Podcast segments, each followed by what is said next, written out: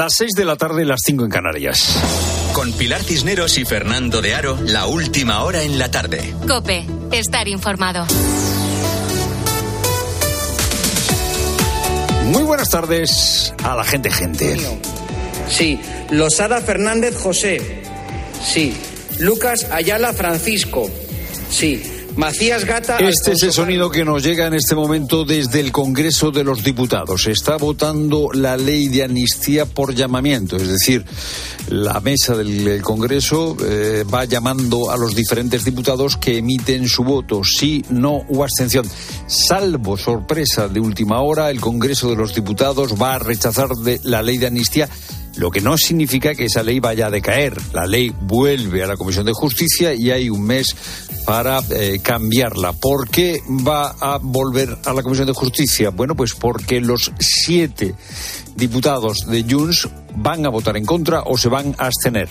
Y se van a abstener o van a votar en contra porque no ha sido admitida la enmienda 29, una enmienda que quería ampliar la amnistía a los delitos de terrorismo también en casos graves, también en los casos en los que hay graves lesiones de los derechos humanos y en los casos de traición. Ya digo que si no hay sorpresa, que parece que no la va a haber, el Pleno va a rechazar la ley que vuelve a la Comisión de Justicia. Lo ha explicado eh, Miriam Nogueras, la portavoz de Junts, ha explicado el sentido de su voto hablando de una amnistía selectiva. Hablo de la amnistía integral. Junts no puede participar en dejar a todo el independentismo catalán expuesto a las arbitrariedades de la cúpula judicial politizada española. Bueno, pues esa ha sido la razón dada por Nogueras, que ha tenido una intervención una intervención en la que ha puesto en la picota con nombre y apellido a los jueces que están protagonizando procesos eh, en los que se investiga lo que supuso la declaración de independencia y todo lo que rodeó esa declaración de independencia. Ha señalado, ha señalado a dos jueces que investigan, al juez eh, García Castellón, que investiga la relación de Puigdemont con Tsunami Democratic, y ha señalado al juez Aguirre, que investiga la relación de Puigdemont con Putin. El jutge Aguirre, el jutge García Castellón, jutges prevaricadors el juez García Castellón y el juez Joaquín Aguirre son jueces prevaricadores. Es decir, la diputada Nogueras se ha saltado la presunción de inocencia y en un acto que es muy grave ha señalado a dos jueces. O sea, el poder legislativo de este grupo parlamentario, este grupo parlamentario socio de Sánchez, no respeta la independencia judicial y le atribuye a los jueces delitos, los llama directamente prevaricadores. El portavoz de Sumar no ha llegado a hacer eso, pero poco le ha faltado. Pisarelo, claro, Pisarelo ha estado un poquito más fino diciendo que habría que investigarlos por prevaricación estamos ante un juez parcial que merece ser acusado de prevaricación o directamente ser recusado en esta causa. También señala con los eh, nombres y apellidos a los jueces el portavoz del grupo parlamentario que es socio del gobierno. Estos son los socios de Sánchez. Socios que no respetan la independencia judicial que señalan con nombre y apellido a los jueces. Hemos asistido o estamos asistiendo en el Congreso de los Diputados a otra tarde de mercado persa. Hasta última hora se ha estado negociando. Eh, hemos visto cómo eh, Félix Bolaños, ministro de todo, y Santos Cerdán entraban y salían del Congreso de los Diputados, quizá buscando un acuerdo de última hora. A esto hemos llegado porque volvemos a leyes de amnistía que son como las del siglo XIX son leyes de amnistía que no están basadas en un amplio consenso. Son leyes de amnistía. Esta ley de amnistía es una ley de amnistía contra la mitad de la Cámara. Es decir, cuando la ley de amnistía se apruebe, que se aprobará seguramente, será una ley que saldrá adelante solo con una ventaja de dos votos. Lo que significa tomar una decisión de gran trascendencia. Estamos hablando de una persona investigada por eh, posible eh, terrorismo y por traición por su relación con, eh, Putin, eh, amnistiar a una persona eh, como Puigdemont por solo dos votos de diferencia. Es lo primero, no lo único. Buenas tardes de nuevo, Pilar Cinero. Buenas tardes, Fernando. Seguimos pendientes del Congreso. Continúa la votación. Eh, lo que ya sabemos a esta hora, aunque no ha terminado la votación, es que los diputados de Junts están votando no. Están votando en contra. Por lo tanto, pues no va a salir adelante en principio y en este momento esa ley de amnistía. ¿Qué pasa ahora? Pues una vez tumbada la proposición de ley, el dictamen, como estamos contando, vuelve a la Comisión de Justicia para que se realicen los cambios pertinentes en el plazo de un mes. Y a punto de que acabe el primer mes del año, el Euribor se sitúa en el 3,61% de media en enero y en el 3,55% en tasa diaria. Por lo tanto, el índice de referencia de las hipotecas a tipo variable sigue bajando. Fernando Mañueco. Hoy el Euribor, la referencia que se utiliza en España para la mayor parte de los créditos hipotecarios a tipo variable, se ha colocado en el 3,55%. Es su nivel más bajo de todo este mes. La media de enero se sitúa en el 3,61% cuando falta solo un día para que termine el mes. En la próxima revisión van a bajar ligeramente las cuotas de las hipotecas variables que se revisen semestralmente. Sin embargo, todavía se van a incrementar las que tengan revisión anual. Concretamente, las cuotas mensuales de una hipoteca de 180.000 euros a 25 años al Euribor más un 1% con revisión semestral van a bajar en torno a 50 euros, hasta 1.000 euros al mes. Las cuotas de los créditos con revisión anual, sin embargo, realizarán el camino en sentido opuesto. Van a subir desde 950 a 1.000 euros mensuales. Y las protestas de agricultores en Francia siguen este martes con el bloqueo de ocho accesos a París. Desde ayer, largas colas de tractores tratan de aislar la capital, lo que pone las cosas muy difíciles a los transportes que tratan de llevar mercancías a Europa, sobre todo los camiones españoles. El gobierno sigue sin convencer a los agricultores para que paren las movilizaciones. Consideran que las medidas adoptadas hasta ahora son insuficientes para poner fin a su situación económica insostenible. ¿Cuál es la situación en estos momentos? París, Asunción Serena. Los agricultores tenían puestas sus esperanzas en el discurso de política general que el primer ministro ha pronunciado esta tarde en la Asamblea, pero Gabriel Atal, aparte de prometer que a partir del 15 de marzo recibirán las ayudas de la PAC y que las multas a la industria y la gran distribución por la ley Galim serán reutilizadas en los agricultores, ha reconocido que no se puede resolver esta crisis en unos días y los agricultores que bloquean están fuertemente decepcionados. De hecho, algunos de los que rodean la capital, concretamente los apostados en la autopista 10 que une París con la Bretaña, han decidido avanzar sus posiciones y acercar su bloqueo en dirección a la capital. Y Reino Unido habría perdido 162.000 millones de euros desde que salió de la Unión Europea y se prevé que vaya a perder otros 361.000 millones hasta el año 2035. Una de las primeras consecuencias del Brexit fue la falta de mano de obra. Además, en el Reino Unido los tipos de interés están al 5,25% y su inflación es del 4%. Aunque la destrucción de empleo en el sector de la automoción o las aerolíneas no ha sido tan fuerte como se preveía, sí que ha habido una fuga en otros sectores como el sanitario. Emilio Sainz Francés es director del Observatorio Winston Churchill de la Universidad Pontificia Comillas. El Reino Unido ha perdido más porque el Reino Unido está más solo. Cuenta con una extraordinaria hostilidad por parte de actores como por ejemplo China. La vida se ha complicado más para los británicos que lo que se ha podido complicar para los europeos, aunque para nosotros también ha supuesto una complicación. Te pongo un ejemplo sencillo. Enviar un paquete al Reino Unido de unas determinadas características, cuestiones de relación en términos académicos, han hecho que, aunque sea practicable, mayor dificultad. En menos de una hora, en la linterna de COPE nos fijaremos en el Reino Unido. Hablaremos sobre el Brexit y sus consecuencias, así como ha afectado a las relaciones con el resto de Europa. Será, como digo, a partir de las 7 de la tarde. Y el Atlético de Madrid es protagonista hoy en el mercado de invierno. Luis Munilla. El central Gabriel Paulista ya está en Madrid tras rescindir su contrato con el Valencia para firmar por el equipo del Cholo Simeone. El Atlético, además, ha renunciado al fichaje de Moise por lesión y Ángel Correa se puede terminar quedando en el club. Hoy se cierra el mercado en Arabia, su salida ya no parece tan clara y Simeone confía en que se quede.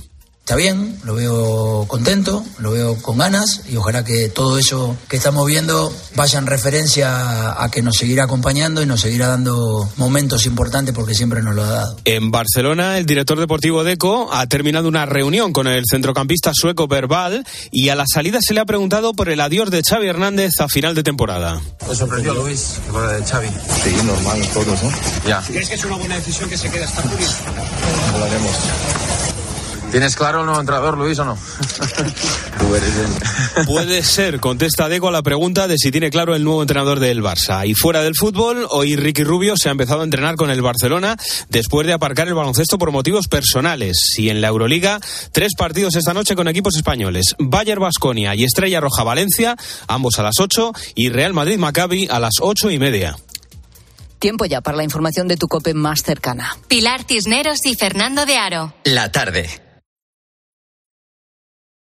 Nara Seguros de Salud y Vida te ofrece la información de Madrid. ¿Qué tal? Muy buenas tardes. 14 grados en la puerta de Alcalá. Mañana nos espera una jornada similar a la de hoy. En cuanto al tráfico, dificultades de entrada por la 1 en las tablas, A2 Torrejón y M607 El Goloso. De salida, A3 en Rivas, A4 Pinto y A6 El Plantío y Majadahonda. Lo peor del M40 en Hortaleza y Coslada hacia la A3 y Pozuelo y Villaviciosa sentido A5.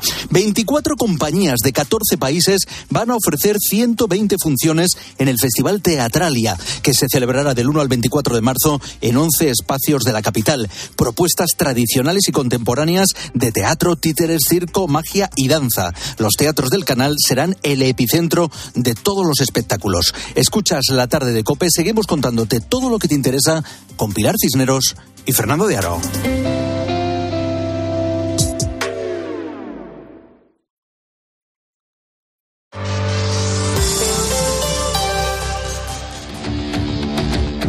Las seis y once minutos, hora menos en Canarias, finalizó la votación de la ley de amnistía en el Congreso de los Diputados y podemos ya dar, Fernando, el resultado. pues acaba de leer, eh, Pilar, eh, acaba de leer eh, la presidenta del Congreso, Francina Armengol, el resultado de la votación. 171 sí es, 179 no es. ¿Esto qué quiere decir? Esto quiere decir que la proposición de ley no sale adelante de momento, vuelve a la Comisión de Justicia, donde habrá un mes más para eh, darle una vuelta a la ley y que vuelva de nuevo al Pleno. ¿Por qué ha sido, eh, por qué es este el resultado de la votación? Pues aquí eh, a los síes le faltan los siete votos de Junts. Los diputados de Junts han votado que no a esta proposición de ley porque como el Partido Socialista no ha aceptado su enmienda, la famosa enmienda 29 que quería ampliar la amnistía a los delitos de terrorismo con mm, eh, consecuencias graves para los derechos humanos y a los delitos de traición, como el PSOE no ha votado a favor de esa enmienda, Junts, cuando llega el momento de votar el conjunto de la ley, ha votado en contra. Repetimos, Pilar, no decae la ley, vuelve a la Comisión de Justicia y ahora hay un mes por delante para negociar. Hemos asistido a otra tarde de zoco legislativo con entradas y salidas de Santos Cerdán, de Félix Bolaños, buscando hasta última hora el acuerdo que esta vez no ha sido posible. Pues esa es la noticia. Junts ha votado en contra de la ley de amnistía y por lo tanto esta ley de momento se queda en el limbo. Vuelve a la Comisión de Justicia del Congreso. Noticia que hemos contado en directo hoy aquí en la tarde.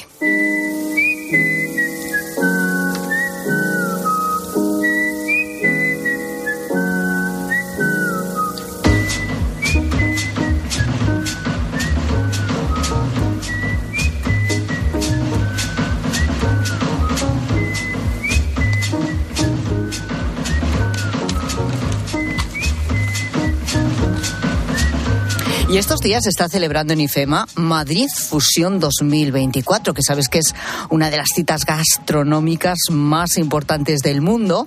Ahí se reúnen chefs eh, pues de, de, gran fama, ¿no? También estudiantes de hostelería, hosteleros, algún que otro curioso. Y se reúne para, bueno, ponerse al día, ¿no? Sobre lo último de lo último en gastronomía. Conceptos como la inteligencia artificial, la gestión del agua o la sostenibilidad se han colado en los fogones de esta vigésimo segunda edición, sin olvidar, por supuesto, el cambio climático, ¿no? uno de los grandes problemas que afronta nuestro planeta. De hecho, este es uno de los grandes debates de este evento internacional que reúne a más de 220 ponentes de una veintena de países. Porque, ¿alguna vez te has preguntado cuál va a ser la comida del futuro? ¿De qué manera vamos a tener que adaptar lo que comemos a las condiciones climáticas o esas condiciones climáticas nos van a condicionar lo que comemos? Sobre todo teniendo en cuenta que el 95% de nuestros alimentos se producen en la tierra y que todo comienza con el suelo y con el agua. Bueno, ¿qué opinan los expertos, no? ¿Por dónde va la alimentación? Marta Rivera es profesora del CSIC en Ingenio, un instituto de investigación mixto del Consejo Superior de Investigaciones Científicas y la Universidad Politécnica de Valencia. Marta, ¿qué tal? Buenas tardes. Hola, buenas tardes. Hay una respuesta a esta pregunta así de forma genérica, ¿por dónde va la alimentación del futuro? Bueno, una única respuesta no hay porque en realidad dependerá de las decisiones que tomemos, ¿no? Eh, ayer en, en Madrid pues se planteaban diferentes escenarios y un escenario pues puede ser un escenario en el que se produzcan alimentos sin personas, sin ecosistemas, ¿no? que digamos la tecnología vendrá a producir los alimentos por nosotros y otro escenario que es un poco el que yo vengo trabajando durante muchos años en relación también con el cambio climático, la pérdida de biodiversidad y demás, que es el de producir alimentos con personas y en los ecosistemas, ¿no? Y entonces ¿qué, alternativas tenemos para poder para poder continuar produciendo en ese contexto que tú planteabas, ¿no? David Lacasa es socio de Lantern, una consultora de estrategia e innovación especializada en el sector de la alimentación y bebidas. Hola David, buenas tardes. Hola, ¿qué tal? Buenas tardes. Y te traslado la misma pregunta. ¿Qué es lo que vamos a comer en el futuro? Bueno, yo creo que pues, seguimos comiendo comida, que no es poco. No, no, no, veo el futuro pasando por las pastillas ni nada por el estilo, ¿no? voy a ser el imaginario que podemos tener muchos. Eh, pero fundamentalmente lo que vamos a comer es de manera cada vez más sostenible. Eso, es, eso es, un, es un mandato que vamos a tener que tener en cuenta y que todos tenemos que ponernos en, en que cada vez más tenemos que buscar fórmulas mejores y más sostenibles con el planeta en general, ¿no? Pero bueno, ahí hay muchas fórmulas para hacerlo y hay muchas eh, distintas eh, enfoques y distintas fórmulas de, entrar y mm. de hacerlo. Marta, se calcula que en la próxima década las fuentes alternativas podrían suponer más del 10% del mercado de proteínas. Eh, ¿A qué llamamos fuentes alternativas de proteínas? ¿De, ¿De, qué estaríamos hablando? Bueno, las fuentes alternativas de proteínas son eh, todas aquellas que sustituyen la proteína tradicional, que básicamente viene a ser proteína de origen animal. Pues la leche, la carne, y se buscan pues fundamentalmente o bien de origen vegetal o bien eh, eh, carne de laboratorio, que serían otra de las tendencias que se están experimentando, o bien, por ejemplo, los insectos, las algas, son fuentes alternativas de proteína. Y David, vosotros trabajáis con empresas del sector de la alimentación y bebidas también para ayudarles a buscar alternativas, ¿no? Y para que sean más sostenibles. ¿Hay cambio de mentalidad ya con esto? Eh, es decir, ¿realmente estamos más concienciados? ¿Las empresas empiezan a, estarlo o todavía estamos muy, muy en el principio? No, yo creo que las empresas en general, la verdad es que la conciencia del sector en, particular yo creo que es bastante alta y saben y tienen muy claro que tiene un impacto importante en todo lo que tiene que ver con la sostenibilidad y están dando pasos. Incluso hoy te diría que a veces incluso por delante de lo que hace el consumidor en general. Lo que pasa que estamos hablando de un sistema y los sistemas son complejos y, requieren y son, son, muy complicados de cambiar. ¿no? Aquí no es solo una empresa y su fábrica, que además pues tiene una, una inversión, una maquinaria que lógicamente no puedes cambiar un día para otro. Y luego aparte pues hay una, una cadena de, de, proveedores, hay un, origen, hay unos materiales, hay unas materias primas, o sea, hay, hay un montón de elementos dentro de la cadena que poco a poco sí que están eh, buscando fórmulas más, eh, más sostenibles, de, pues, utilizando pues, cada vez menos recursos hídricos, menos agua, menos energía, menos plástico, etcétera. Pero lógicamente, seguramente no, no en la velocidad que nos gustaría a todos o que estábamos deseando, pero sí que se están dando eh, pasos, yo creo, en general en toda la industria para intentar hacer todo el sistema más sostenible en general, de alguna manera, pero también, lógicamente, con un coste que luego el consumidor no siempre está dispuesto a pagar, ¿no? Esa es la, esa es otra, otra, la otra cara de la moneda. ya. Que supondría más, más coste entonces, más dinero. Algunas cosas sí, lógicamente. Al final hay, hay, hay, hay cambios en los que, que, requieren de la industria que lógicamente requieren inversión y esas inversiones de alguna manera tienen que, tienen que, tienen que, pagar, ¿no? O tienes que, tenemos que buscar la manera de, hacerlas rentables para que, para que la empresa también lógicamente tenga una rentabilidad sin la cual no puede sobrevivir. Entonces al final hay cosas que, que se hacen con menos ahínco, menos, con menos fuerza precisamente porque no hay eh, la respuesta por parte del consumidor suficiente para poder hacerlo, ¿no? En, algunas ocasiones, ¿no? Es, nos cuesta también eh, al consumidor, pues bueno, eh, hacer ciertos mm, esfuerzos económicos con según qué cosas para buscar fórmulas más sostenibles, ¿no? A veces también, y es normal, también según qué circunstancias que, el bolsillo pues manda más que a veces la sostenibilidad. Eh, si me permitís, voy a recuperar un fragmento de una charla que tuve hace unas semanas con Pachi Larumbe, CEO y fundador de Cocus, una startup afincada en Pamplona que imprime alimentos en 3D. Nosotros hemos, hemos patentado un sistema que se llama Food to Data, Data to Food, o sea, convertir los alimentos en datos para luego coger esos datos y hacer máquinas que cojan masas celulares de carne y grasa y reordenen esas células para volver a convertirlos en alimentos, alimentos sanos y saludables.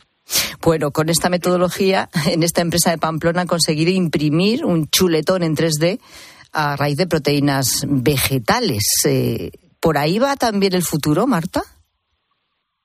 Bueno, yo es que personalmente pienso que estos son espejismos, ¿no? Es que realmente estamos hablando de, alimentar a 8.000 millones de personas en todo el mundo y que esto puede alimentar a una minoría y, concretamente debe ser un nicho de mercado, ¿no? Pero para mí la cuestión está realmente en cómo se transforma el sistema alimentario en su conjunto y fundamentalmente la agricultura para que deje de ser una de las fuerzas de cambio en lo que se refiere al cambio ambiental global, es decir, a la emisión de gases de efecto invernadero, a la degradación del ecosistema, a la contaminación del agua, la pérdida de biodiversidad y con las prácticas agrarias, ¿no? con la transformación de las prácticas agrarias, de los manejos agrarios, realmente transformar la agricultura de ser, como digo, ese motor de cambio a regenerar ecosistemas y a, a capturar carbono de forma neta. Y para esto eh, hace falta agricultores y agricultoras, personas en el campo que produzcan los alimentos y que realmente lo hagan con prácticas que sean sostenibles y de esta manera mantener también un patrimonio cultural, un patrimonio paisajístico, una biodiversidad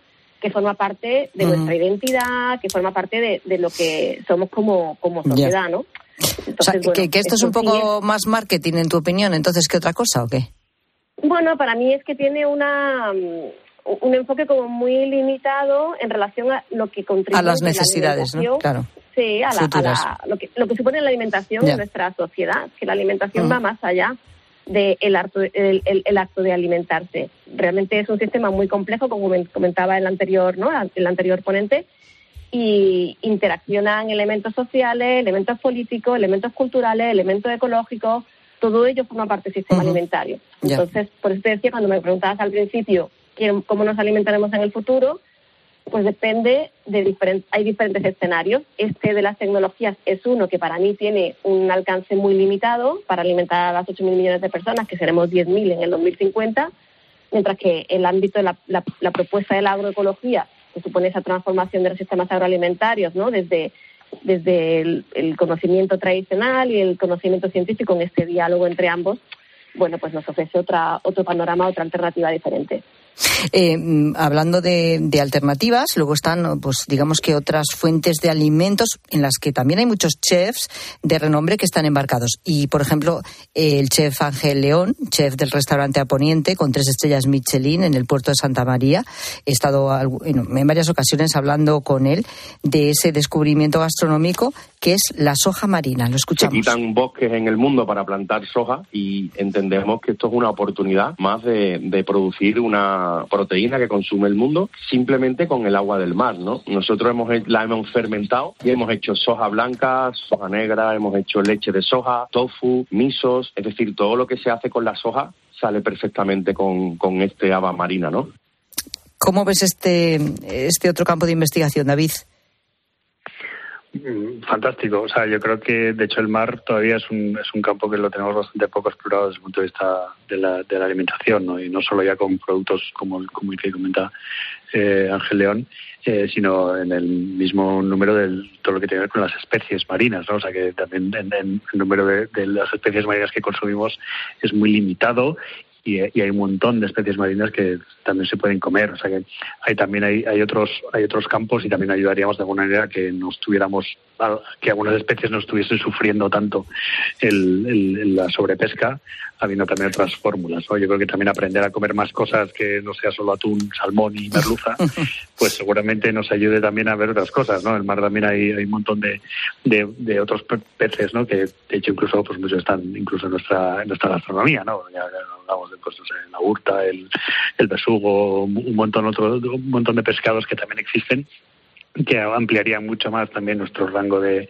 eh, de, de, consumo y de, y de biodiversidad, porque también en, sostenibilidad hay un concepto que, que, se trabaja poco, que es toda la parte de biodiversidad, porque también es, es importante saber que nos alimentamos, el 75% de los alimentos que comemos provienen de 12 especies animales y vegetales exclusivamente. Y eso, bueno, pues eso, es muy, seguramente habrá que, que ampliarlo. Eh, seguiremos hablando de esta cuestión importante, porque ¿qué hay más importante que saber qué vamos a comer en el futuro? Marta Rivera, David La Casa, gracias.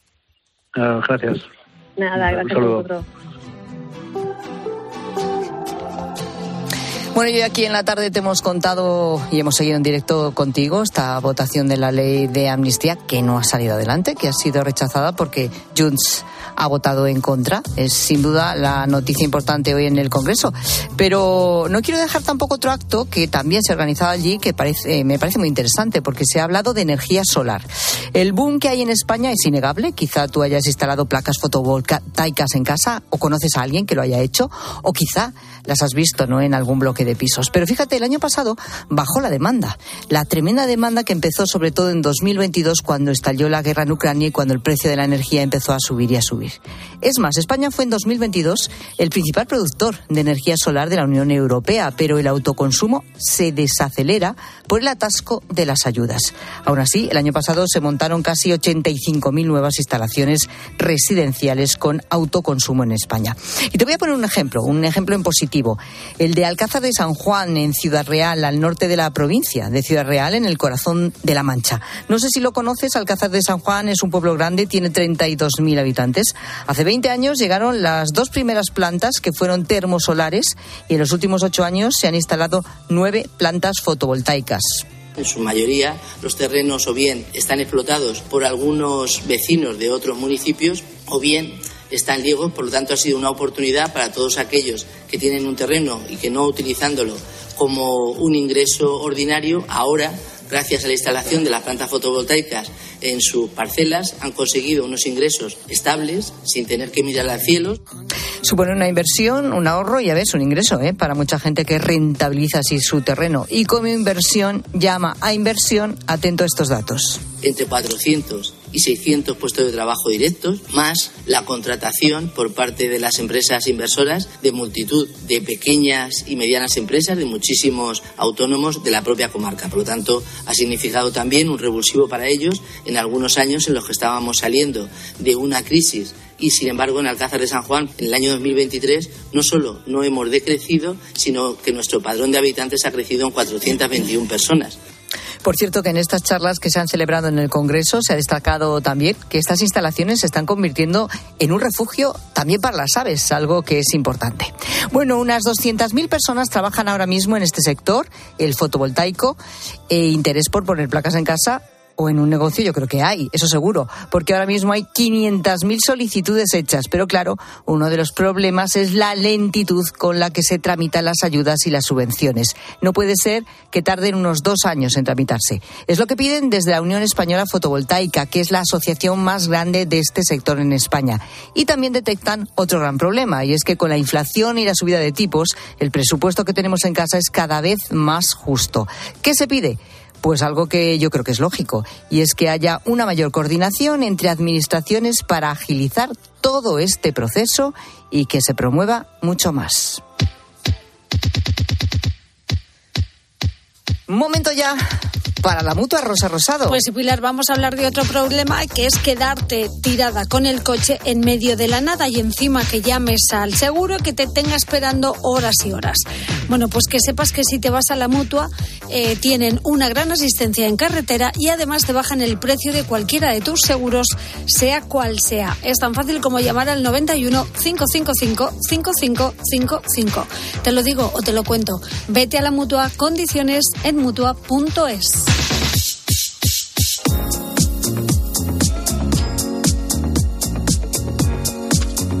Y es martes de apuntes. Una chica pide los apuntes a una compañera y la respuesta, la respuesta se ha hecho viral, porque le dijo que ella se esfuerza por ir a clase y coger apuntes y que no, que no se los iba a dejar, que se tiene que ganar las cosas, en este caso los apuntes. Así que estamos hablando con la gente, gente, de aquella vez que decidiste no dejar más los apuntes, o los dejabas siempre, o alguien te tiene que agradecer a ti que sacó adelante sus estudios gracias a tus apuntes, o al revés. ¿Qué dice la gente, gente? Pues que entre la gente, gente, pues hay gente muy generosa, la verdad. Hola, gente, gente. Pues yo sí, dejaba mis apuntes y además creo que los cogía bastante bien y no me importaba que, que los dejaran y que la gente estudiara. La chica es más, generosa. en alguna ocasión me he llegado a encontrar en la universidad donde estudié a gente, pero diferente gente con mis apuntes, porque reconocía mi letra enseguida. Pero bueno, me alegro un montón. Gracias. O sea que circulaban. Sí, sí, sí, Igual sí, el señor. profesor tampoco cambiaba de año en año mucho eh, las lecciones, ¿eh? Esto también retrata a los profesores. También, también. Ay, los profesores. Hablando de profesores, también estamos viendo esta tarde que algunos le echan mucho morro al asunto. ¿eh?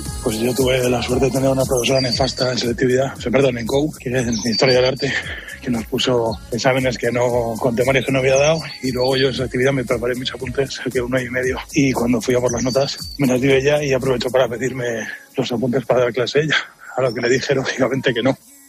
Le dijo que no. Tanta. Que no le dabas Que apuntes no. a la profe. Ahí te quedas. Eh, esto es lo que decíamos antes. ¿De quiénes son los apuntes? Eh.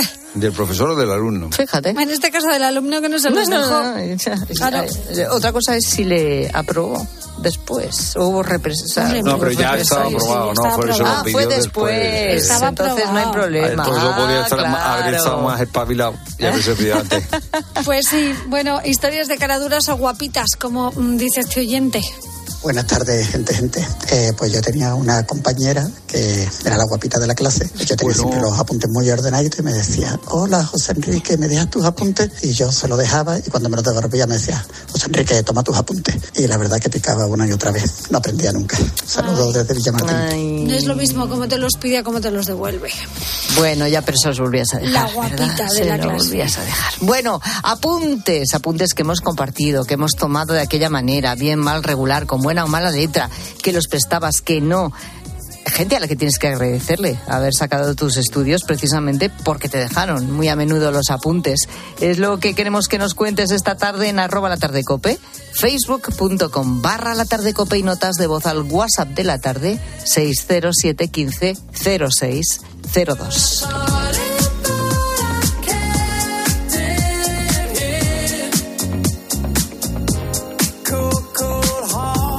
Cisneros y Fernando de Aro. La tarde. Cope, estar informado.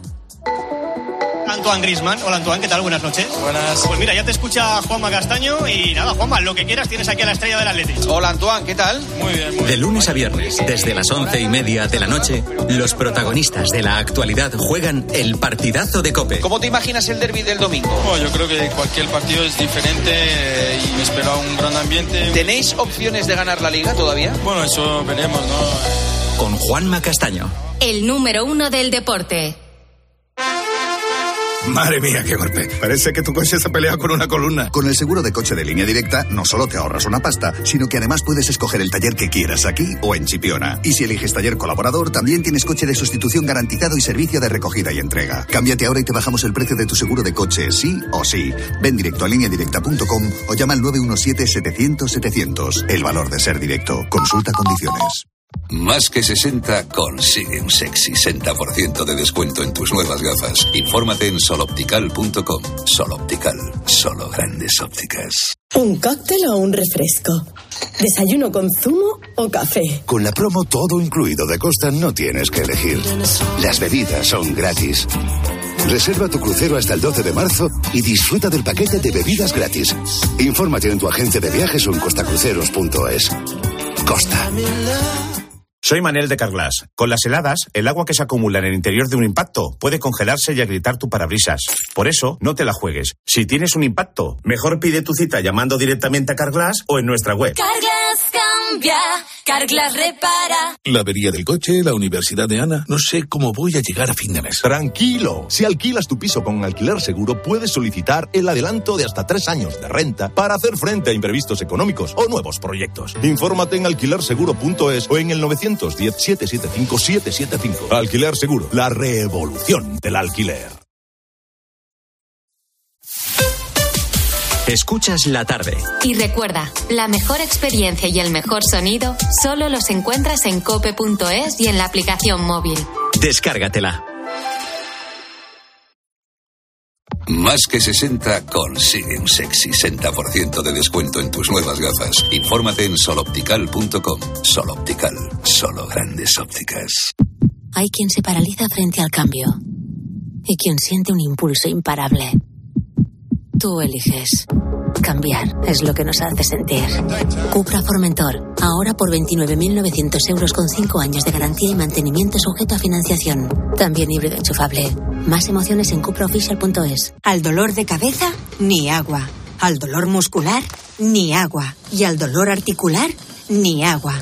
Ibudol es el primer ibuprofeno bebible en formato stick pack para aliviar el dolor rápidamente, con agradable sabor y sin necesidad de agua. Al dolor, ni agua. Ibudol tenía que ser de Kern Pharma. Lea las instrucciones de este medicamento y consulte al farmacéutico.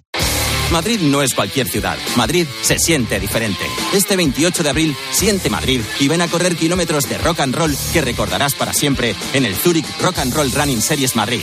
Disfruta de sus distancias: maratón, media maratón o 10 kilómetros. Últimas inscripciones en rockandrollmadridrun.com. Colabora Comunidad de Madrid. Por la noche en la radio. Todo lo que ocurre en el deporte y las exclusivas de Juanma Castaño. El Madrid tiene una postura muy fría, sobre todo comparándola con la de las últimas temporadas. Y la información que yo tengo es que tampoco hay ningún ultimátum o, o fecha para que Kylian Mbappé tenga que decir nada. De lunes a viernes de once y media de la noche a una y media de la madrugada, todo pasa en el partidazo de Cope. El número uno del deporte.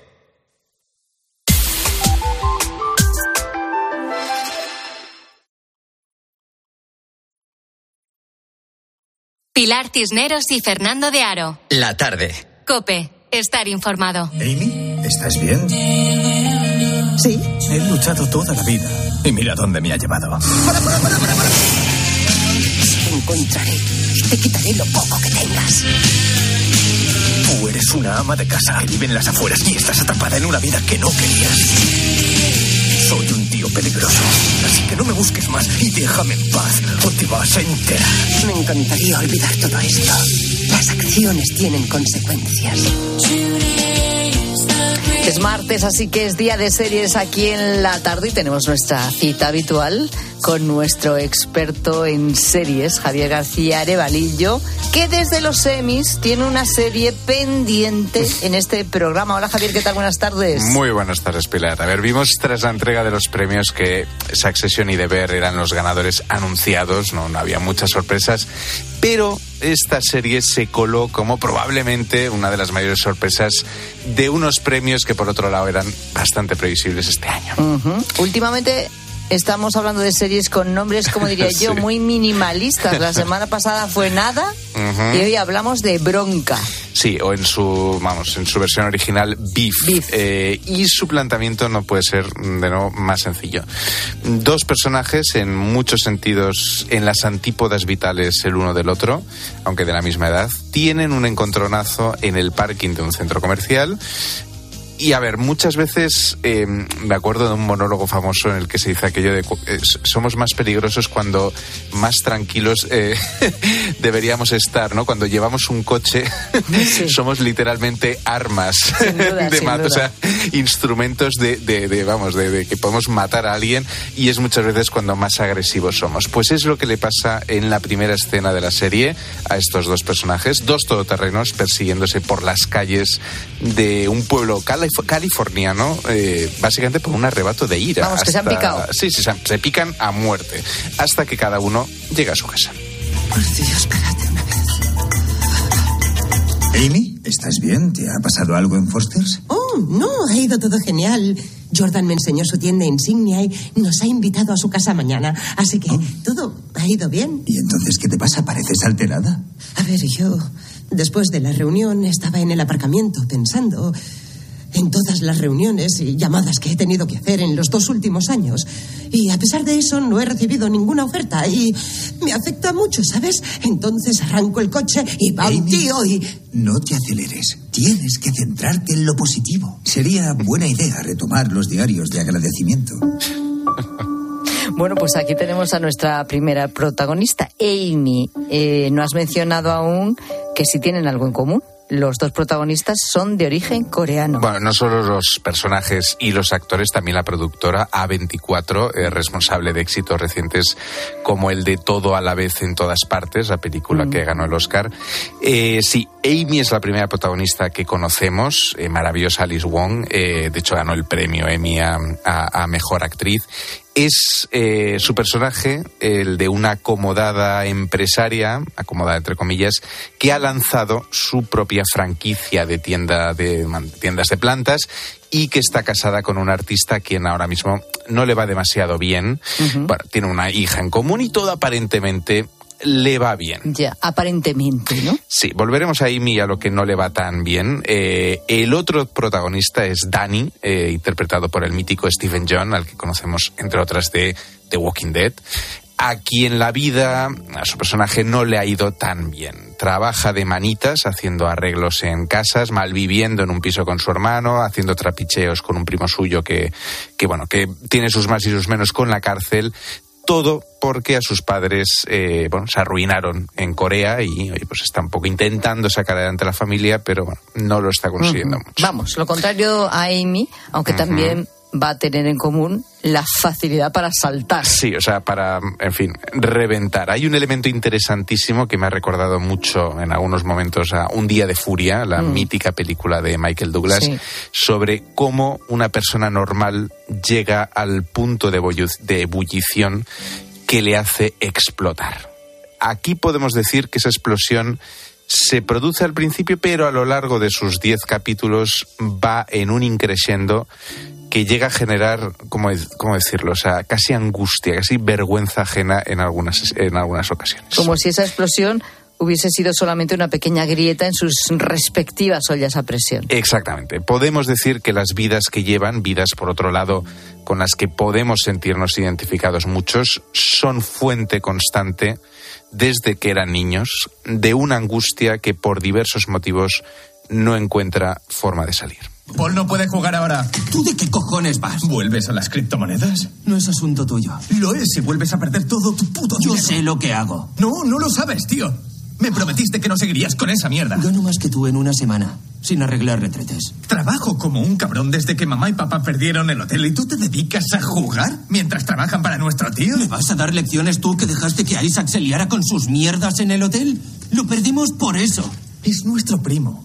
Yo no lo sabía. Somos una familia de pringados. Dame tus contraseñas, tío. Las cambiaré para que no puedas acceder. ¿Te hablas en serio? Sí. O me das las claves o empiezas a pagar el alquiler.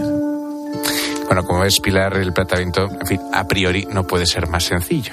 Pero muchas veces son las historias sencillas las que nos atrapan. Eh, Efectivamente es lo que sucede aquí a través de dos elementos, eh, los personajes y el constante escalar de la historia de piques entre ambos eh, que viene, ¿cómo decirlo sin, sin entrar en spoilers? Eh, que viene de fuentes, de coincidencias que van sucediendo a lo largo de la, de la serie que van mucho más allá Mm. del incidente puntual en el parking. Digamos que se juntan en ese momento, pero eh, la explosión va afectando a muchas más áreas. ¿Y qué nos puedes contar de los personajes? Bueno, de momento ambos actores han ganado sus respectivos premios interpretativos. El guion debe tener parte de responsabilidad en esto, ¿no? Sin duda, porque nos van ofreciendo algo más que historias rocambolescas o piques que, que van escalando sin control.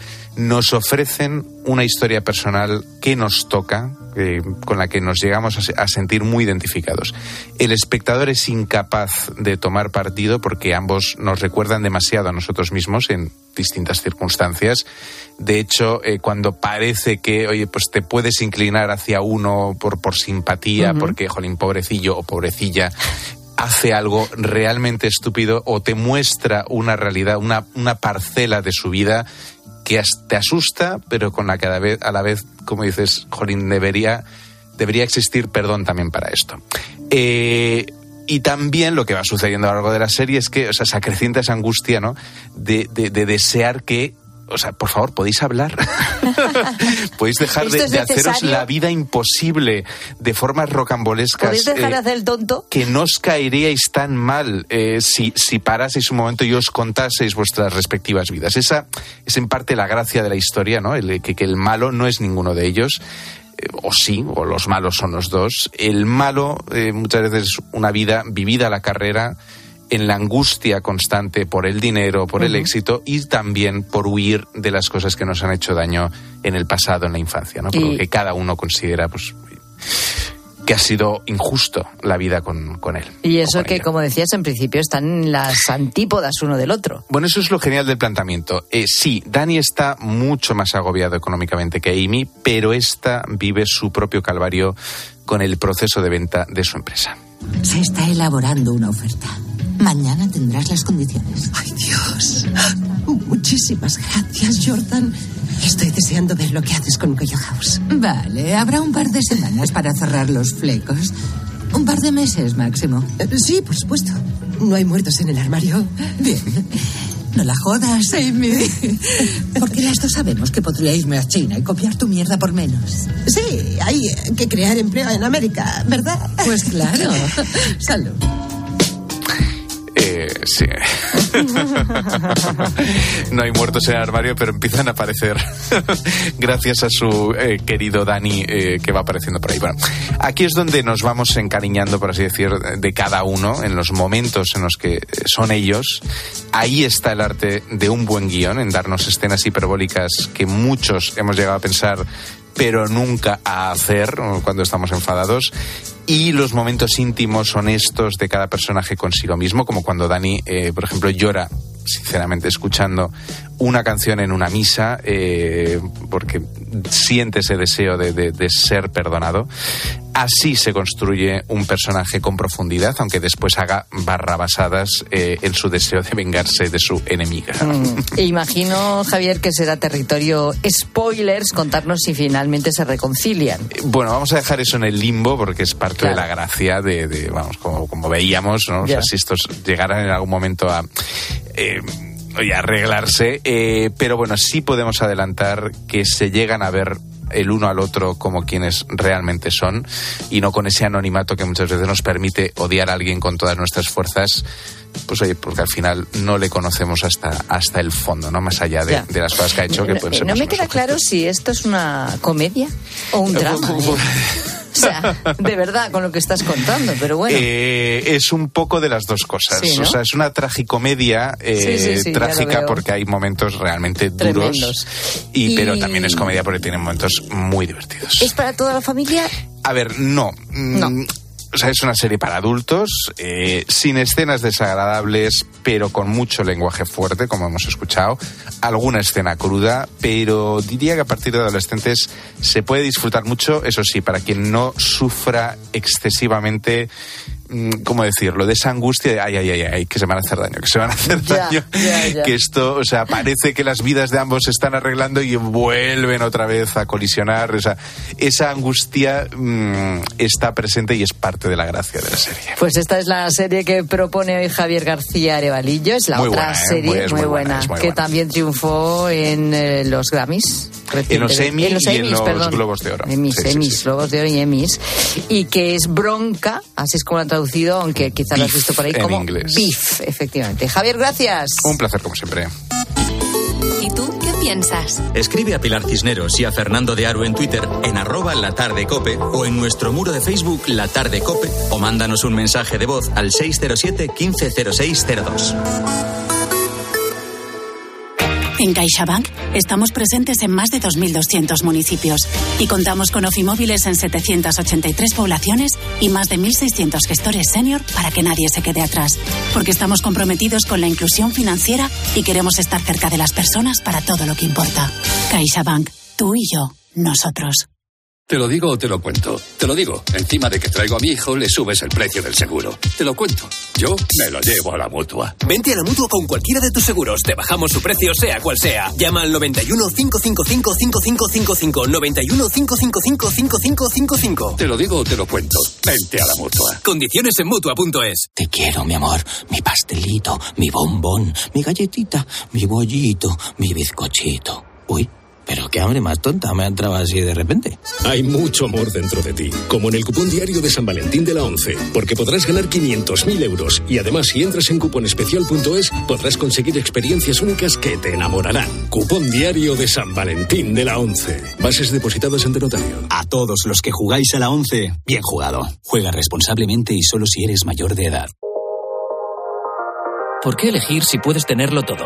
¿Por qué elegir una playa, una ciudad, un restaurante o incluso una piscina? Con Viajes El Corte Inglés y Celebrity Cruises puedes tenerlo todo a bordo de un resort de lujo y relax en el mar. Navega desde los mejores lugares del mundo hacia los mejores lugares del mundo. Visita hasta ocho destinos en un mismo viaje. Cena en un nuevo restaurante cada noche. Descansa en espacios lujosos diseñados hasta el último detalle. Encuentra tu bienestar mar adentro y todo con el mundo a tus pies. Planifica tus próximas vacaciones y explora las maravillas del viejo continente. Italia, Croacia, Francia, islas griegas, fiordos o relájate en las paradisíacas playas del Caribe. Reserva con viajes el corte inglés y descubre los galardonados barcos de Celebrity Cruises. Ahora además con ventajas increíbles como hasta el 75% de descuento para el segundo pasajero y sin gastos de cancelación. Consulta condiciones en viajes el corte inglés para viajar con Celebrity Cruises.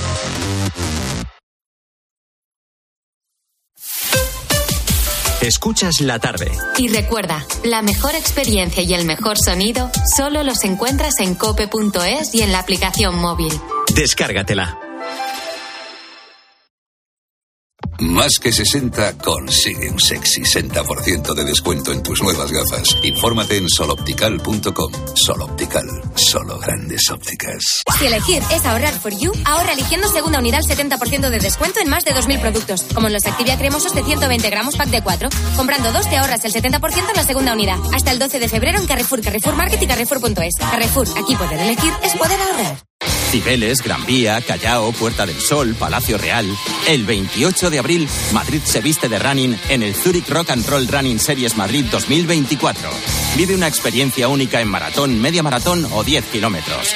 Últimas inscripciones en rockandrollmadridrun.com.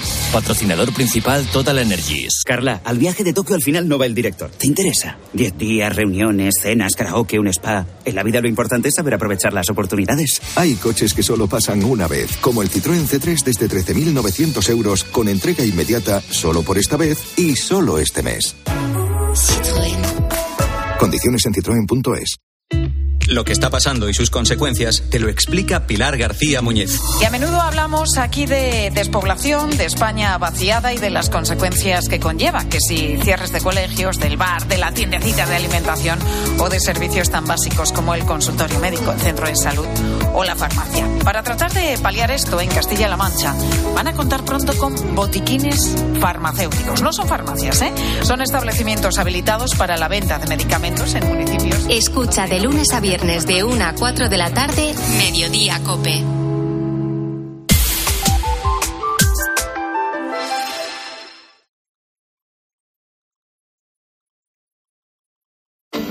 Escuchas la tarde. Con Pilar Cisneros y Fernando de Aro.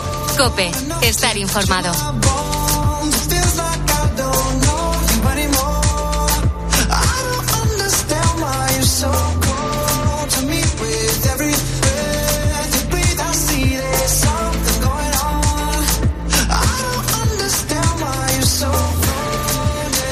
Entonces, Rosa Rosados, nuestros oyentes, la gente gente, cogía bien los apuntes. Cogía los muy prestaba, bien, sí. se los prestaban. No todo el mundo, pero la mayoría prestaba los apuntes y además hay gente que realmente es un pedazo pan. Buenas tardes, amigos de COPE. Pues en cuanto a los apuntes de la facultad, yo sí que compartí siempre los apuntes de la facultad con la peculiaridad de que yo siempre iba a clase en el año 94 e incluso me llevaba papel sucio y varios papel de calco para tener mis apuntes y el, el que escribía sobre el papel de calco era para mi amigo. Buenas tardes, un saludo. Ah, con papel de calco que ya ni me acuerdo de cómo era. Pues El fíjate, papel de calco. Se lo daba directamente al amigo. Oye, pues es un trabajazo ese, porque tienes que andar ahí poniendo los calcos Desde ahí. luego que sí, pero fíjate también qué organizados estaban estos amigos.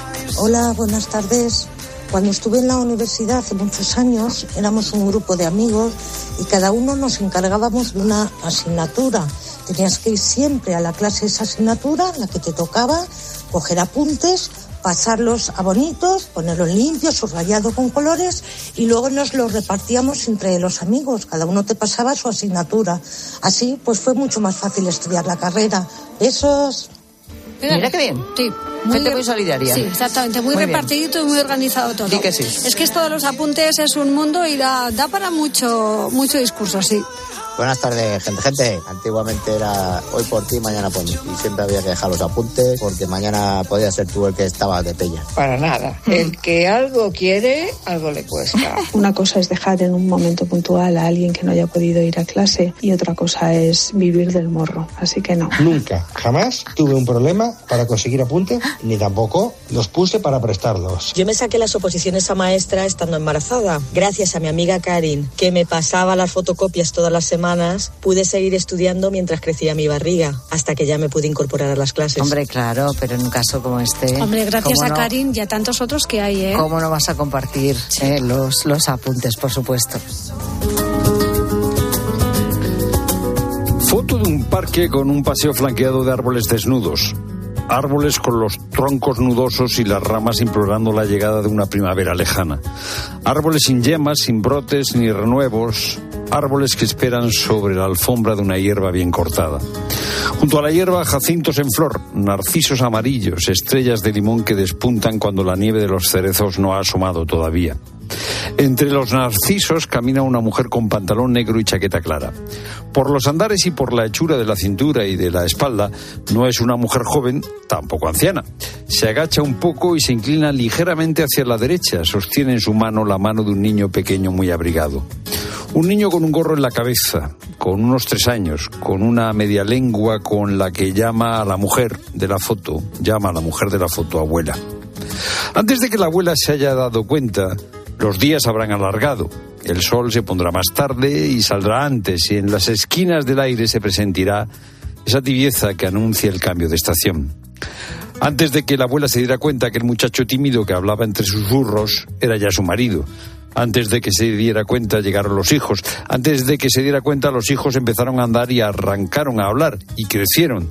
Y las hijas encontraron muchachos que no eran tímidos, pero también ellos salieron corriendo al paritorio. También ellos vieron estrenar la piel blanca de un recién nacido.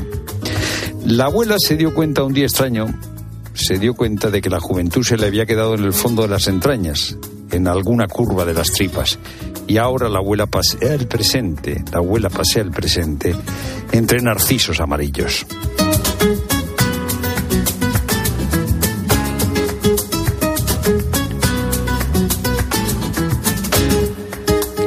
Dos minutos para las siete, cae la tarde, la radio continúa, llega la linterna con Ángel Espósito.